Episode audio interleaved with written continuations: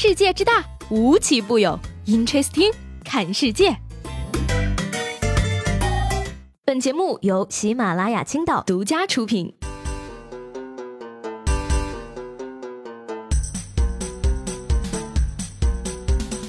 Hello，各位好，欢迎收听本期的 Interesting，我是西贝。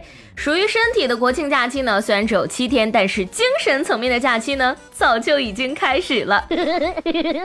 话说这两天这个七十周年在即呀，微信官方呢也是推出了一个领取国庆专属头像的新玩法。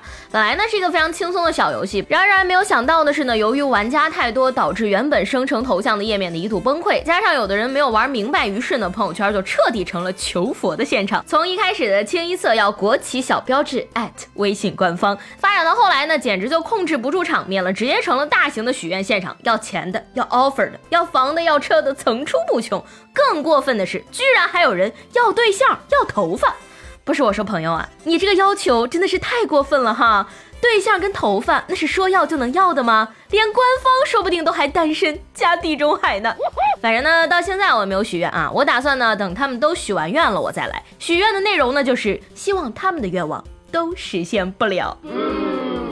现在想想，朋友圈里这批要红旗小图标呢，应该跟去年要圣诞帽的是同一批人。而去年要圣诞帽的呢，跟几年前今天是马化腾生日转发到五个群送终身会员的也是同一批人。不是傻子变多了，而是当年的小傻子长大了。你说呢？这场狂欢真的一点用都没有呢？也不是，至少呢，通过这场大型的许愿，你就会发现谁才是你朋友圈里最有钱的那一个呀！千万别以为呢，朋友圈就是一个吃喝玩乐的地方，很多时候呢，它真的能反映问题。就比如说相亲的时候呢，你跟相亲对象的十句自我介绍，都抵不上朋友圈的一条沙雕动态来的有效。说实话吧，这个朋友圈呢，有的时候确实能真实的反映一些问题。但是呢，对于那种本身就不怎么真实的人来说呢，他的朋友圈有可能也是假的。说最近呢，有媒体调查发现了一条朋友圈精装修产业链，仅需要六十块钱呢，就能在朋友圈来一次环游世界，豪宅、豪车、高清无水印，甚至呢还可以植入你的声音，那真可以说是脱胎换骨，重新做人。呃，我闲来无事呢，也上某宝搜了一下啊，发现呢，原来十五块九那家涨价了，现在居然要二十块钱了。你想一？一夜暴富吗？你想资产过亿吗，宝贝儿？你想开着兰博基尼泡妞吗？你想拿着钞票点烟吗？你想成为世界的主宰吗？那还在等什么？只要六十块，一个全新的你即将诞生。哎呀，朋友圈里环游世界，却还要发拼多多的链接让你帮他砍价，问你借这个视频网站的会员。有钱人的生活呢，还真的是飘忽不定，难以捉摸呀。都说呢，做戏要做全套。虽然说呢，某宝这一系列操作呢，已经把人设搞得很圆满了啊，但是呢，咱们该做的功课还是要认真做一下的。尤其呢，是某些微商朋友们，你说你发个去泰国的假图呢，没有关系，可那句倒时差，你是认真的吗？这年头啊，不好好学习，连装都会失败的。乱花渐欲迷人眼，网恋入坑有风险。要想防骗很简单，对着镜子照照脸。说句实在话呀，这个高调呢，我是可以理解的，毕竟呢，谁都有点虚荣心，对吧？但是你高调也要讲究对的时间、跟对的地点、对的方法，否则呢，在别人的眼睛里呢，你将永远都是一个铁憨憨。说在云南呢，男子黄某因为酒驾被刑拘了，而十八号呢，刚刚被放出来的他，邀请朋友前往看守所门口。放炮庆祝，朋友听到这个警报之后逃跑，而黄某呢却继续留下放了四串鞭炮。最后呢，他跟朋友因为这个寻衅滋事又被抓进去了。哎呀，不是我说，大哥，牢饭真有这么好吃吗？国庆七天你没地方吃饭就明说，至于这么兴师动众吗？说到这儿啊，我觉得这个印度的放屁大赛，建议你可以去参加一下。我觉得呢，按照您这个实力，说不定能拿个冠军呢。前两天呢，这个印度举办了首届放屁大赛，参赛者呢展示出来自己最持久、最响亮、最悦耳的屁呢，就有机会获得最高一点五万卢比的奖金。哎呀，喝最纯的恒河水，放最响的印度屁。那根据于谦老师的父亲王老爷子的经验呢，三斤黄豆加两碗凉水，包您夺冠呀。不过呢，还是要劝这个评委们呀，珍爱生命。希望你们在听屁的时候呢，适当保持距离，避免不必要的尴尬。这年头啊，大家都说赚钱不易，但是呢，也有人赚钱赚的真的很容易。说最近呢，这个深圳某著名的城中村拆迁和每一次大规模拆迁一样呢，这一次的造富神话同样夺人眼球。据悉呢，按照现行的政策，此次拆迁的白石洲呢，将诞生一千八百七十八个亿万富翁。而当地一位已经签约的村民透露说，拆迁后将会得到十五套回迁房，其中有七套是公寓。亿万富翁十几套房产，怎么样？是不是手里的窝窝头瞬间就不香了呢？不羡鸳鸯不羡仙，只羡墙上画个圈儿，拆字写在圆中间，从此逍遥似神仙。讲真的啊，当年我看到别人家房子上写着拆的时候呢，总觉得人家好可怜，没有房子住了。长大了才知道，这个字儿不念拆，它念富啊。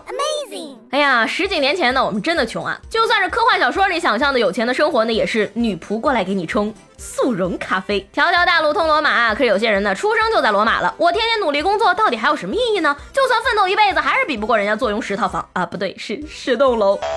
挖掘机一响，黄金万两；房子一栋，揽胜运动；房子一移，兰博基尼图纸落地，玛莎拉蒂。讲真的，我看开了，没关系，我再上五千年的班儿。也是可以赚这么多的。那个虽然说呢，大家对拆迁有着各种各样的看法，但是对于大多数人来说呢，拆迁绝对是改变命运的一次机会。现在呢，市值高达两百亿家的涪陵榨菜呢，在二十年前呢，其实差点破产，结果呢，正好赶上这个三峡大坝拆迁，获得了一点四亿的补偿款。而正是因为这笔补偿款呢，企业重金买自动化生产线，从此走上了康庄大道。拆迁呢，往往伴随着巨大利益，所以说很多人呢才会为了此不惜铤而走险。说今年三月呢，浙江的一户人家呀，为了尽可能能的占有更多的拆迁补偿利益，竟然在短短的十五天内疯狂结婚离婚达二十三次。小叔子跟嫂子结婚离婚，又跟嫂子的妹妹结婚离婚，甚至家里的老头还跟亲家母结婚又离婚。哎呀，虽然说吧，现在这个离婚结婚都是自由哈，但你们这个自由是不是过了火呢？小姨子跟亲家母都扯进来了，想必月老大人怕是在这家子的婚姻谱里翻了花绳吧。谁跟谁可以结婚，谁跟谁要离婚，户口是迁出还是迁入，这一套计划的复杂程度绝对媲美双十一的算法了。说了这么多关于拆迁的事儿呢，其实我只是想告诉大家啊，你们谁家拆迁的话，记得来找我。不吹牛的说，我在财务方面是一个非常有规划的人。还没有到月底呢，我已经计划好下个月的工资要怎么花了。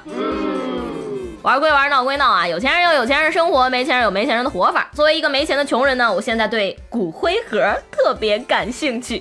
说最近呢，这个多彩的迷你骨灰盒在日本流行起来了。由于这个小巧便捷呢，连广告词儿都是带着逝去的亲人一起去海边看看吧。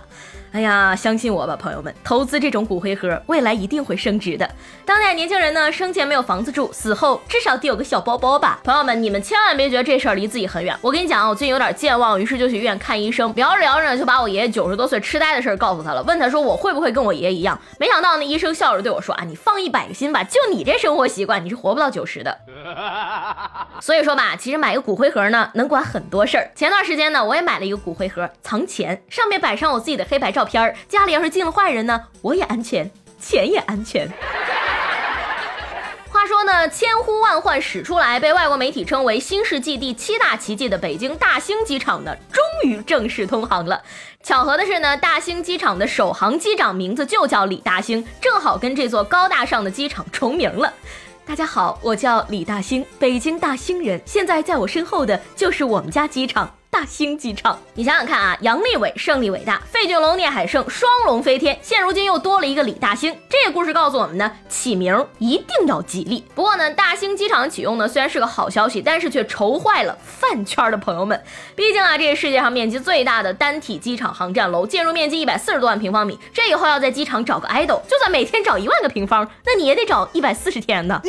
不过呢，其实关于这个饭圈朋友们的苦恼呢，人家早就考虑到了。虽然机场面积大，但是到处都是近道。新的大兴机场呢，从停车场到机场最远只要一公里，还有自动停车的功能。此外呢，从机场入口到最远的登机口呢，只需要十分钟，简直就是把方便刻在了机场的骨子里。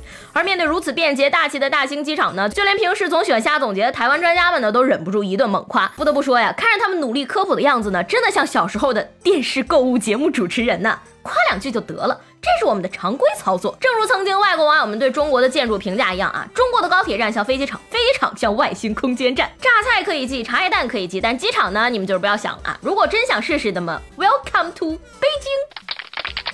其实对于我们国家来说呢，这些都是小事儿，毕竟呢，我们是一个人口大国，不管什么都会比别的国家多那么一点点。说最近呢，这个中国食品科学技术学会发布数据显示啊，说二零一八年呢，我国的方便面销量占比呢已经增至了全球近四成，二零一九年呢有望继续维持四百亿份以上。哎呀，以前是没钱吃方便面，现在没钱吃方便面了呀。说一个外网友可能不太相信的事实啊，其实那些方便面呢，在中国并不是被吃掉的，而是补东西补掉的。没有办法，手艺人嘛，都比较费材料。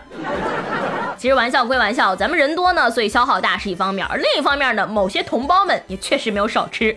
说今年二十二岁的小裴呢，体重二百四十斤，为了减肥呢，他花了六千六百块钱报名了一个封闭式的减脂营。然而因为其违反规定，私自外出偷吃火腿肠，还分给一起减肥的室友等等行为呢，教练决定呢依照合同将其开除，并且不退费用。对此呢，小裴非常委屈的表示说，太气愤了，因为芝麻大小的事儿，他们就把我给赶出去了。哎呀，弟弟啊，你知道你是怎么长到二百？四十斤的吗？就是让这一个又一个芝麻大小的事儿给撑起来的呀！我就想问一句，你现在觉得他们把你开除不公平？那你要是到最后真的是把自己吃的一斤肉都没掉，是不是还得怪人家减脂营没有用呢？再说了，你自己想吃也就算了，还带动大家一块儿吃，这种行为呢，在我们这儿被叫做砸场子呀！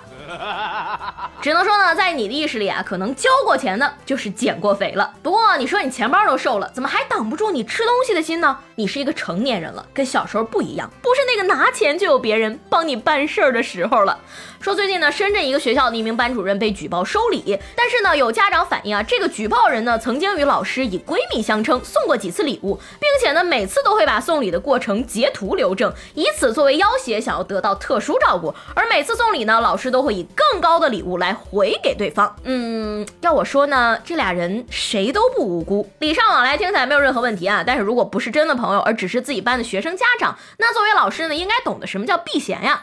再说了，现在认识十几年、二十几年的朋友都能说翻脸就翻脸，一个刚认识没多久家长就真能处成闺蜜了吗？我这个路人都能看出来居心不良，你当了那么多年老师的人，竟然可以如此天真吗？再说这个家长啊，从小就用送礼来给孩子获得成绩，而不是让自己的孩子努力，就算他真的得到了特殊照顾，那也证明不了什么。何况你这还不是正经送礼，你是玩阴的呀！讲道理呢，这个大人的言行举止啊，真的是可以影响一个孩子一辈子的。最近呢，韩国警方呢通过 DNA 的比对呢，终于找到了电影《杀人回忆》的原型案的嫌嫌犯李春仔。而嫌犯呢现年五十岁，九四年呢曾因为奸杀了小姨子被判无期，在狱中服刑至今。消息一出呢，韩国多家媒体对这起案件进行了深入的调查报道，甚至还公开了他高中时期的照片。而面对记者的采访呢，嫌犯的母亲则表示说：“我儿子绝对不会杀人。”不仅如此呢，他还表示说自己儿子这件事被查出来是一件非常残忍的事情。大妈。麻烦你清醒一点好吗？您儿子在这事儿被发生之前，可是因为奸杀小姨子被判的刑啊，这叫不会杀人吗？而且什么叫做被查出来很残忍？你儿子杀了那么多人就不残忍了吗？可能呢，在大妈的意识里呢，儿子没有杀人，是刀杀的，请把卖刀的抓起来。真可以说是有这样的妈妈呢，不怕培养不出来杀人犯。我看呢，您这脑子也不大清醒的样子，要不然呢，找个大师来度化您一下吧，清一清脑子里的积水，好吗？